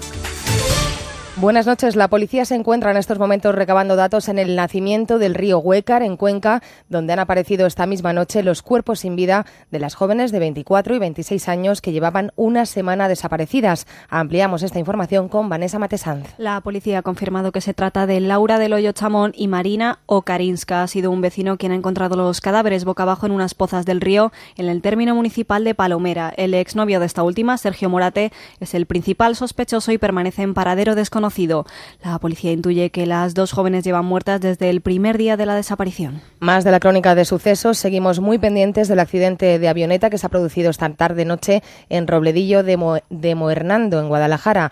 Todos los tripulantes, al menos tres personas, han fallecido. El piloto tenía más de 30 años de experiencia. Ángel Álvarez es el alcalde de Robledillo y asegura que se trata de una avioneta particular. Sé que hay tres fallecidos y que era pues que tiene allí una, un particular que tenía allí su avioneta en un hangar y iba a volar cuando le apetecía, por decirlo así. Y, y, bueno, pues iba con dos amigos y bueno, se ha caído la avioneta y ya está, no se sabe más. Me han dicho que es de Madrid, pero no te puedo decir más.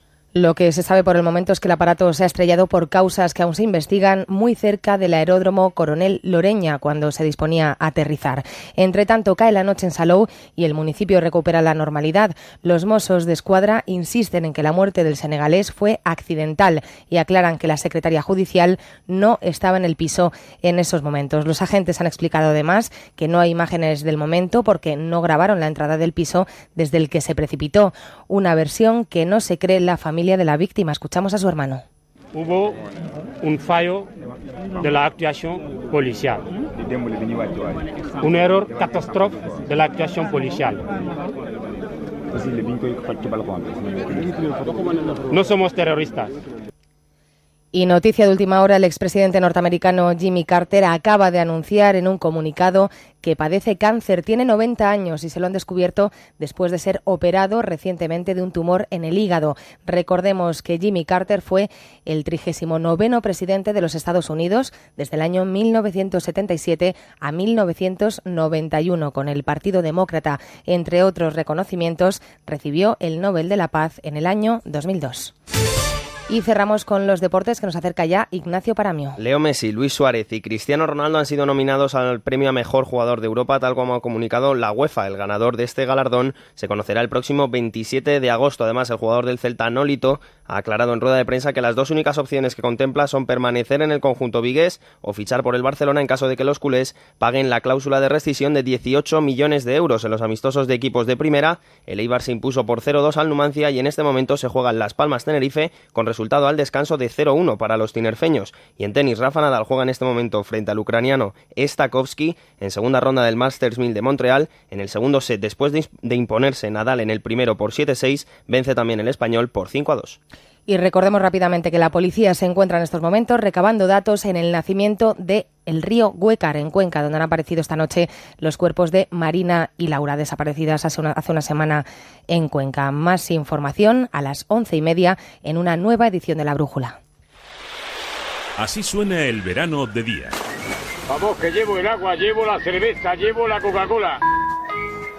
Y así suena Noches de Radio. Vamos a pasar el verano analizando psicológicamente a los personajes de las series de televisión. Elia Quiñones, psicóloga de el Noches de narcisismo. Radio. Yo estoy enamorado de esa imagen que proyecto, como Narciso, que se miraba en el lago y se enamoraba de la imagen que Nuestro proyectaba. economista de guardia es José María Gay de Liébana. ¿Qué tal? tenemos la industria, yo creo que es un sector auténticamente fundamental. El verano suele ser tiempo de buscar nuevas parejas. Nuria Jorba, muy buenas noches. Yo creo que son ellas mismas las que no acaban de. Noches de Radio, de lunes a viernes desde la una y media de la madrugada con Lamelo. Te mereces esta radio. Onda Cero, tu radio.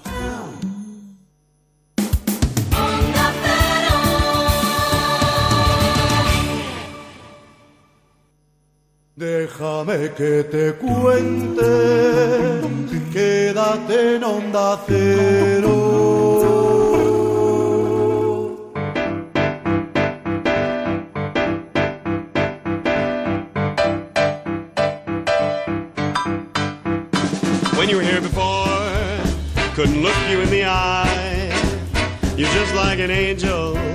Esto estoy convencido que a nuestro salsero de hoy le traerá muchos recuerdos de la gran manzana. Javier de la Maza, ¿qué tal? Buenas noches, salsero mayor del reino. Yo tengo pendiente, así que Richard Chis que canta Nos muy bien, vamos- pero no lo, pero Nos no vamos lo, no lo- tú y yo cuando quieras a la gran manzana en bicicleta eléctrica. Eh, efectivamente, y, alguien que nos haga ese, ese puente de toda la vida entre, entre Oporto y Nueva York, ¿no? estaría mal en bicicleta eléctrica recorrer la gran manzana, ¿eh? No, no debería. Yo creo que es también otra Bueno. ciudad que se podría dejar mucho. ¿A quién tenemos hoy? Cuéntanos. Bueno, pues hoy tenemos a Pachi Echeveste, eh, también otro caso de Bueno, los bueno, que bueno. el año pasado pues lo tuvimos contando, bueno, las andanzas con Batio, un software, digamos, inteligente para nuestras casas, tanto por tema de eficiencia energética, últimamente también sesgando, digamos, a, a seguridad. Pero vamos, lo volvemos a traer porque la verdad es que da gusto el poder invitar a gente eh, cuyo proyecto evoluciona, mejora, se desarrolla. Y bueno, pues también empezamos, Pachi. Primero, buenas noches. Hola, buenas noches. Y bienvenido y enhorabuena. Sí, la verdad que sí, estamos muy contentos porque nos ha traído varios reconocimientos y uno de ellos nos ha llevado a la Gran Manzana, ¿no? Además hemos tenido ocasión de visitar y visitar también las oficinas de Google donde presentamos eh, nuestro proyecto. ¿Qué premios dieron? Pues será una final sobre un premio que es el, el Cloud World Cup, que es algo así como la Copa del Mundo de las tecnologías en la nube. Hola. Bueno, o sea, digamos, son casos cercanos que de repente llegan, llegan ahí. ¿Cuál crees que ha sido, digamos, la evolución de estos años, pero sobre todo ya en la última parte, donde, bueno, habéis también, bueno, dado al acelerador para, para ir más rápido, para abarcar también más mercados? ¿Cuáles crees que han sido las teclas en, en esta última época que os están llevando, digamos, a, a poner el proyecto donde lo visualizáis, donde lo, donde lo habéis soñado? Pues eh, mira, hemos evolucionado, como bien has dicho antes, porque hemos lanzado un área de, de seguridad. Eh, la aplicación ya no solo te permite controlar la temperatura de casa, los electrodomésticos, sino que tienes un control también de los accesos que tienes a, tu casa, cuántas veces se abre una puerta, que te llegue una alerta en cuanto se abre una puerta, que cuando, cuando se abra la puerta se encienda la luz, por ejemplo. Y hemos pivotado también hacia, hacia seguridad. Digamos que hemos ampliado las funcionalidades y ese es un poco nuestro objetivo también, que las funcionalidades no queden donde están, y, sino que vayan evolucionando. ¿Y eso en, en qué momento tomáis esa decisión? Digo, porque lanzasteis mucho con la parte de eficiencia energética, digamos, ese fue el primer bastión, la primera bandera que, que enarbolasteis. ¿En qué cambio o a partir de qué punto veis que también podría evolucionar y complementar la oferta? Eso siempre ha estado en, en nuestro ánimo. Siempre hemos pensado que nuestra solución era una plataforma donde podríamos construir nuevas funcionalidades. Eh, lo que nosotros hacemos es que creemos mucho en, en el tema de, de los proyectos lean, de los proyectos ágiles, ¿no? En, en los que aportamos valor en cuanto tenemos algo, lo, lo ponemos en el mercado. Entonces, en cuanto tuvimos eficiencia energética, no esperamos a tener seguridad y ya lo pusimos en el mercado. Y de hecho, eso se refleja que cada mes lanzamos una actualización de la aplicación añadiendo nuevas funcionalidades y mejoras, etcétera. Bueno, y du- durante este tiempo también hemos visto, eh, ¿no? En los inicios, eh, campañas, digamos, de crowdfunding con las que arrancasteis. Ahora ya, digamos, ya lleváis una temporada con esos clientes verdaderos, clientes que han pagado, clientes que están haciendo uso. ¿En qué cifras os estáis manejando? ¿Qué mercados estáis, eh, digamos, estableciendo, llegando? Hace un mes Batio cumplió una, una cifra bastante simbólica y bonita y llegamos ya a las mil instalaciones. Esto quiere decir que hay eh, más de mil hogares eh, y comercios que disponen ya de sistemas Batio y como números bonitos pues hemos eh, mandado a los teléfonos móviles de nuestros clientes 240.000 notificaciones en tiempo real sobre lo que pasaba en su casa. Tenemos más de 10 millones de 100 millones perdón de datos históricos sobre consumos eléctricos eh, guardados. Controlamos la temperatura de 800 hogares.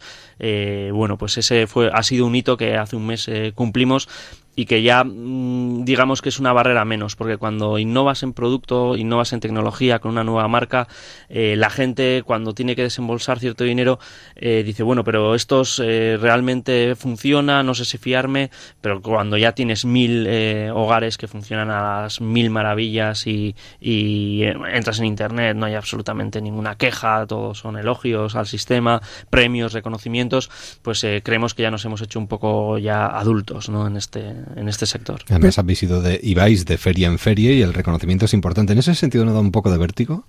Eh, abrirse al mundo y que esto al final acabe expandiéndose yo creo que no, porque es un proceso natural y además que ya llevamos varios años, ¿no? No es que de la noche a la mañana nos hemos puesto ya eh, a hacer ferias, sino que desde el principio lo hicimos para captar un poco información, mostrando lo que teníamos, a ver antes de lanzar lo que nos decía la gente, ¿no? eso está muy, muy arraigado, ¿no? En los proyectos eh, ágiles, ¿no? En, en, cuanto tienes algo, pues eh, ponerlo en tensión, mostrarlo y no tener miedo a las críticas. Entonces, mm, para nosotros ha sido un proceso muy natural. Sí. Pero, por ejemplo, también y también yo creo que es otra marca en la casa. Todavía sois, digamos, una empresa pequeña. Eh, que os tenéis que mover ágil, pero también una de las desventajas a priori de una empresa pequeña es esa visibilidad de cómo acercarse al mercado.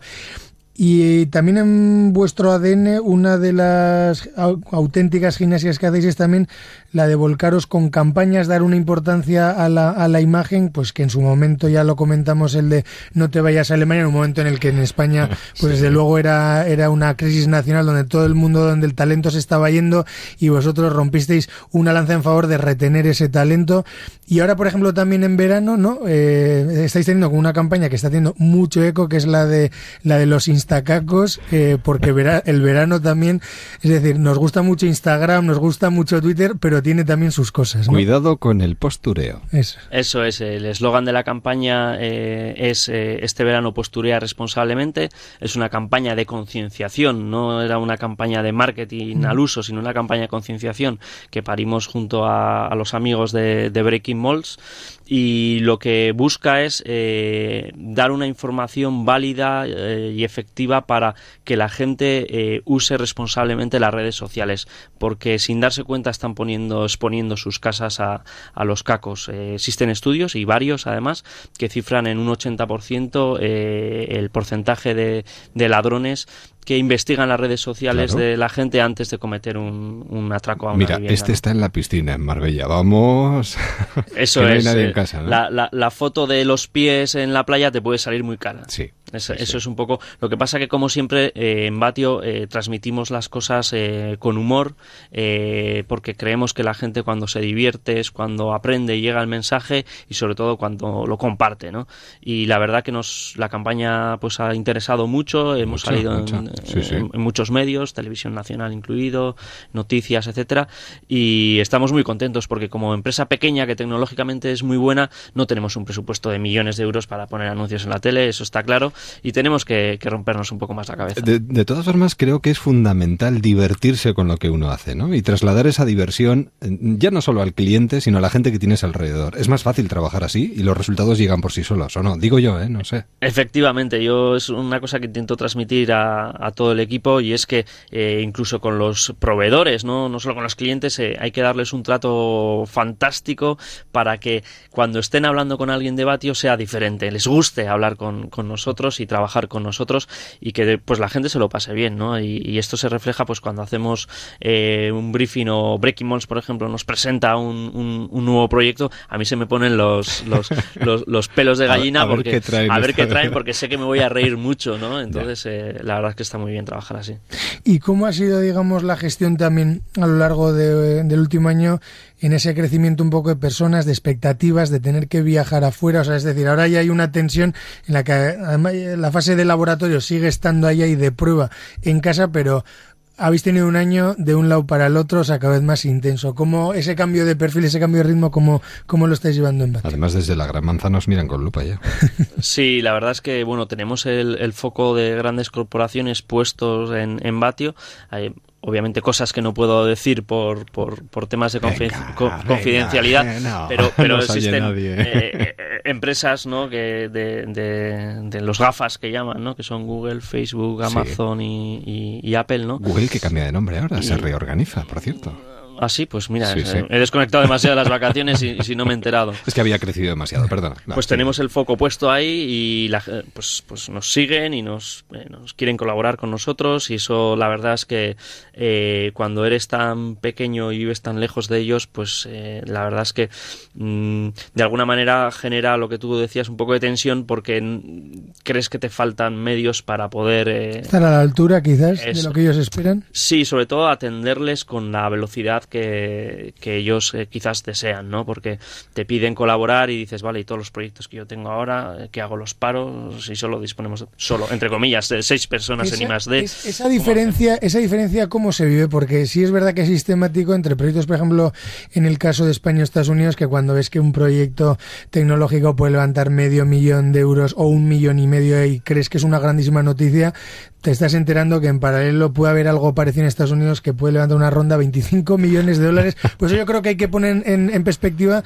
la importancia de que vosotros estéis consiguiendo esos accesos porque, porque no es, la situación no es igual. Y somos los que somos, además. Sí, bueno, básicamente eh, nuestra competencia que están en Alemania, en Inglaterra, en Estados Unidos, tienen de media unos 10 veces más recursos que nosotros en dinero y en personal y eso es así, pero bueno, es con lo que, con lo que hay, y nos toca jugar, ¿no?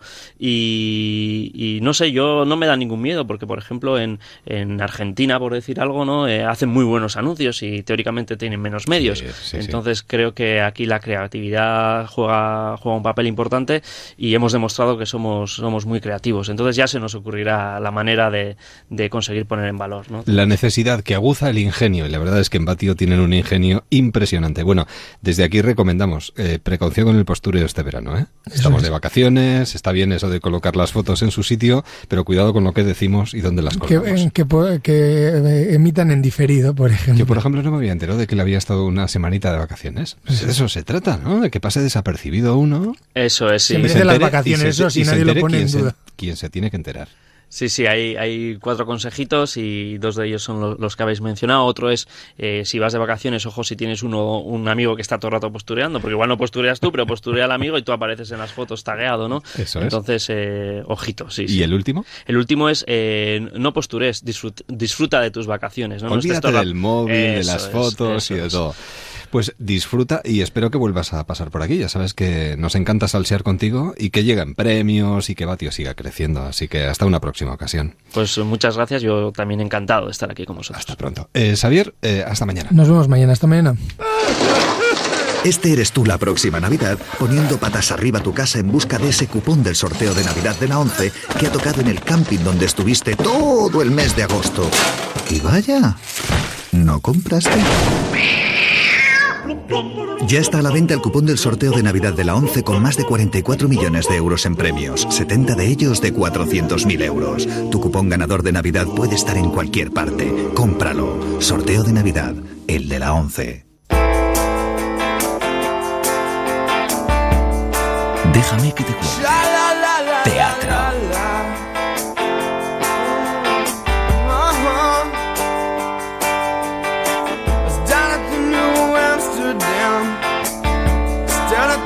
yellow-haired girl, Mr. Jones strikes up a conversation with a black-haired flamenco dancer. You know she dances while his father plays guitar.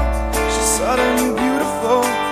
Estas horas de la noche a mí me encanta darle las buenas noches y la bienvenida. Déjame que te cuente a una de nuestras grandes damas del teatro. Verónica ¿por ¿qué tal? ¿Qué tal, Eduardo? Muy contenta de estar aquí en Donosti. Pues yo encantado y muy agradecido por haber hecho el esfuerzo de salir del teatro y venir un ratito a Claro, nuestros estudios hemos a visto los fuegos artificiales Sí. y ahora estoy aquí contigo y bueno, muy feliz, muy...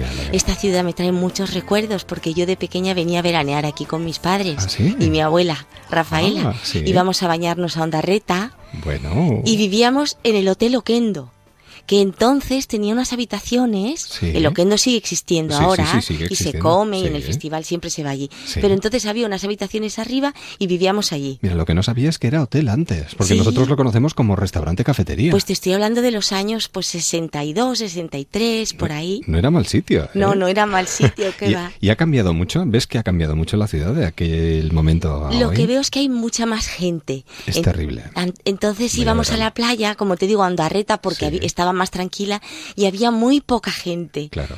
Pero en todas partes, porque Sí. en Madrid ibas a la Gran Vía al cine por la tarde los domingos y mi padre dejaba el coche en la puerta del cine.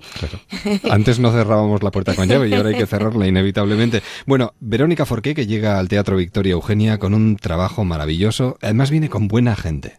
Buena gente. La compañía son muy, son muy buenos, nos llevamos muy bien, nos queremos mucho. El director David Serrano es un director joven, simpático, que trabaja en equipo, que nunca se enfada. Qué bien. Y, y bueno, Buen hemos, ambiente. hemos estado muy, muy, hemos estado cinco meses en Madrid y ahora pues hemos empezado la gira en Vitoria. Estuvimos la semana pasada con, con Don Celedón, Sí, al que yo no conocía. No, no le con... Ah, Nunca había estado en esa fiesta sí. y ¿Qué te pareció la blanca? pues muy impresionante, ¿no? todo lleno de gente, todo el mundo tan contento. Blusas por todas partes. Sí, sí. Y bueno, nos fue muy bien y bueno, y aquí muy contentos de estar en este teatro maravilloso porque yo nunca había trabajado en el Victoria Eugenia. ¿Habías estado en el principal? En el principal siempre. Ah, vaya. La última vez que estuve fue con Shirley Valentine Sí. y estuvimos en el principal. Estuvimos contigo además charlando de esa hora. Claro, en el principal. Pues vas a notar, hombre, El evidentemente... Victoria Eugenia es tan bonito, ¿verdad? Y está tan Sí. bien, lo han dejado precioso. Está, está como nuevo. Es que está cualquiera precioso. tendría un déjà vu directamente. Sí. sí, sí, es un viaje. Bueno, pues buena gente, buenas sensaciones y un buen producto que se sube al escenario para hablarnos de fracaso, de esas circunstancias que todos vivimos, ¿no? De esa necesidad de tener fuerza de voluntad para salir de las situaciones difíciles, de esas personas que son capaces de salir adelante a pesar de las circunstancias. Yo diría que incluso de esas madres coraje, que hay muchas, que son capaces de, bueno, que da la sensación de que pueden con todo. Verónica. Y pueden con todo. Hay el personaje que yo hago es, se llama Margarita y verdaderamente el mundo está lleno de margaritas, ¿no? Y en todos los continentes. Y son mujeres mm, que no han tenido suerte en la vida, han nacido pues como Margarita en un barrio muy humilde, la madre era trabajadora, trabajaba en una fábrica, el padre las abandonó, ella se queda embarazada con 17 años, tiene una hija discapacitada, o sea, le pasa todo todo malo. Pero a pesar de eso, ella tiene una especie de alegría de vivir que es algo maravilloso, ¿no? Es un don, ¿no? Es un don. Ese carpe diem, ¿no? Sí. Vive el momento. Y estas mujeres son así, ¿no? Y se siguen riendo y siguen luchando y también lloran, pero siguen adelante, no se detienen. Porque siempre piensan que mañana puede ser mejor. ¿no? Eso es lo que piensa Margarita también. Claro. Y yo creo que eso es lo que debiéramos de pensar todos, porque a veces nos lamentamos tanto, perdemos tanto tiempo lamentándonos de la mala suerte que tenemos, que no hacemos nada para cambiarla. Es verdad, somos víctimas de nuestros propios malos pensamientos, ¿no? Y yo creo que todos los que vivimos aquí somos muy afortunados, ¿no? Y a veces, hombre, sobre todo en tu caso, ¿no? El hecho de plantearte, por ejemplo, el éxito o el fracaso, el tomar una determinación o una decisión en un momento determinado de tu vida, que te marca ya definitivamente. En este caso nos encontramos con dos personas que toman sus decisiones, uno tiene más suerte y, a, ella, le va no. Y, y la obra es muy curioso porque cuando acaba la obra eh, vienen amigos y vamos a tomar algo y siempre hay discusiones, siempre.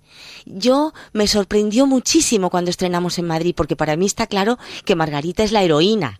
Para mí está claro, pero no está claro para todo el mundo, lo cual es muy interesante, porque evidentemente la obra, además de sobre otras cosas, reflexiona sobre el valor de la suerte en la vida de una persona, o el valor del esfuerzo, del tesón, del coraje, del y, y bueno, como tú dices, el- eh, mi amigo de la infancia ha tenido un destino muy diferente al de Margarita, le ha ido muy mejor. bien y él dice que él se esforzó mucho y estudió mucho, pero también tuvo unos padres que lo apoyaron mucho y Margarita no. Y de todo eso habla la la obra. Entonces eso es un tema muy interesante, muy, muy, muy interesante, que nos afecta a todos, los seres humanos. porque muchas veces pensamos, ¿no? Que hay gente que se regodea en el dolor, ¿no? Parece como que hay gente que parece como que quiere sufrir o que, o que vive bien ahí amueblada o, arrinconada en el sufrimiento. Sí, yo creo que el papel de víctima es malo siempre. Por todos tenemos momentos muy duros en la vida, ¿no? Todos los seres humanos, cada uno a nuestro nivel. No, no, nos podemos comparar con, con los con los africanos que vienen en patera, desde luego. Pero a pesar de eso,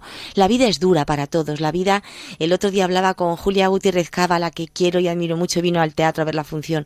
Nos conocemos de toda la vida porque era amiga de mis padres y todo eso, ¿no? Y me decía Verónica, la vida es una carrera de obstáculos.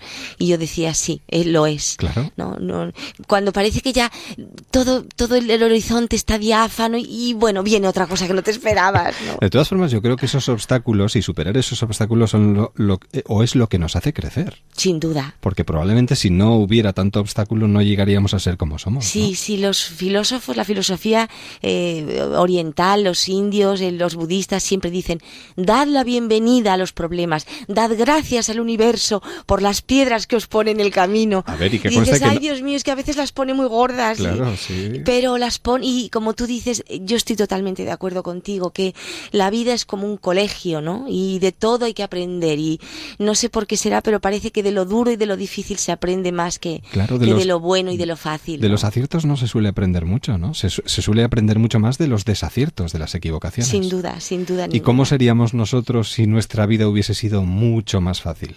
Pues a lo mejor seríamos más tontos, más egoístas, más narcisistas, ¿no? Bueno, alguien estará diciendo, bueno, quita, quita, quita, quita. No, seguramente que sería mucho mejor. Pues puede ser, no digo que no. Pues precisamente por eso se dan este tipo de discusiones en un trabajo donde vemos que nada es blanco o negro. Es decir, la vida es multicolor. Exactamente de eso habla la obra, ¿no?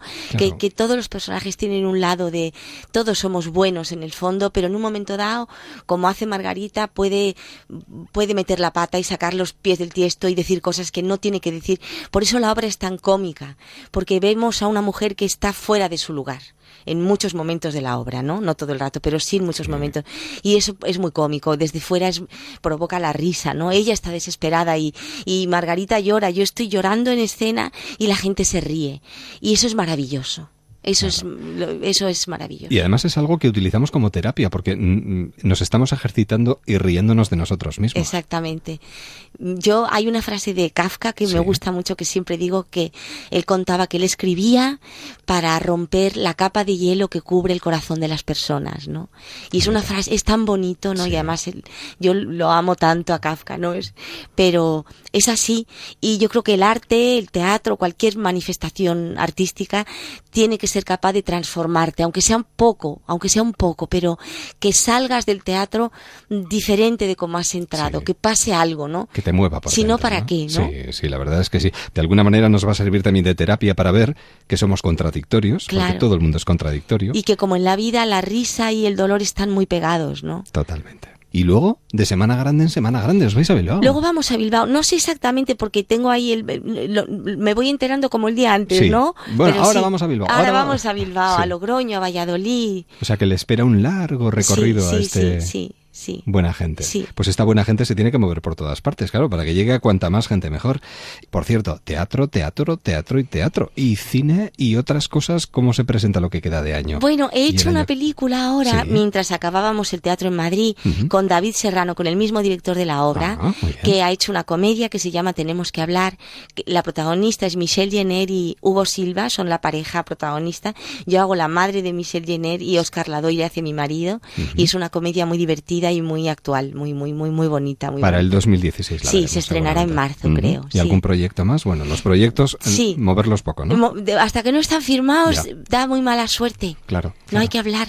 Verónica, un verdadero placer que disfrutes de la Semana Grande. Igualmente, Eduardo, estoy muy feliz de estar aquí. Ahora, después del teatro, a dormir, a descansar o a pasear un poquito, porque uno acaba con el subidón del... cuesta dormirse. Sí. Cuesta dormirse, necesitas... Mm, Bajar un por poco, lo menos, yo me duermo muy tarde, a las 4, así no consigo dormirme antes te doy un consejo. Si la noche acompaña, ahora un paseíto hasta el hotel, por ejemplo, y mirar hacia el cielo en un sitio donde no haya mucha luz, de farolas, para ver la lluvia de las Perseidas, que es esta noche. Es esta noche, es verdad. Yo, te digo para que... Ay, a ver si veo alguna. Hombre. Pedimos algún deseo o simplemente, no sé, recordamos alguna de esas cosas que nos han pasado en la vida. Ay, gracias por recordarme. Lo voy a estar fija, fija mirando para arriba esta noche. Pues espero que veas alguna y te acuerdes de nosotros. Muchísimas gracias y feliz semana grande. Muchos besos, Eduardo. Cuídate Muchas mucho. gracias. Adiós, hasta la próxima. Hasta la próxima. En Autocontrol trabajamos para que los anuncios que te acompañan por la mañana, Cuando te mueves por la ciudad. O cuando disfrutas de tu tiempo libre. sean publicidad leal, veraz, honesta y legal. Por eso, anunciantes, agencias y medios, llevamos 20 años comprometidos para que la publicidad sea responsable. Autocontrol. ¿Cómo era aquella letra? De na- la, la, la, na, na, Mm, na, na, na, no, na, no, ni- no, no, eso empieza en fa. Na, ni, no, na, Déjame, no, na, déjame que, que yo te, que yo te diga. No, no, no, no, no. No, si era- va por ahí. Déjame empieza. Déjame que, que yo te. No, no, no. Déjame, déjame te lo- seguro. Déjame Deja que, que te lo plantee. Déjame que te lo que te lo explique. Déjame, Déjame- déjame que te lo cuente. Déjame que te lo Déjame que te lo cuente. Era esa, Era esa, era esa. qué bonito, ¿eh? Es una canción preciosa.